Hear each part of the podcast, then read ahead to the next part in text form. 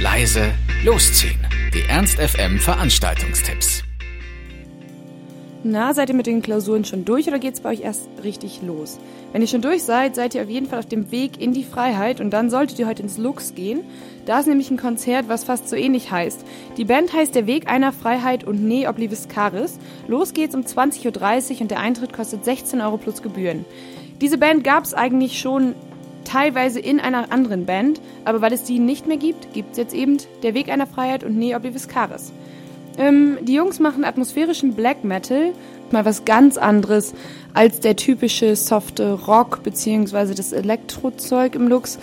Wenn ihr ja nicht so auf Metal steht und ein bisschen wieder Kind sein wollt, dann solltet ihr heute ins Zeitlos gehen, ja? Ihr habt richtig gehört, das Zeitlos.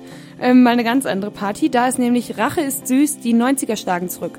Das ist die Revenge Party von den IJK-Erstis für die IJK-Viertis.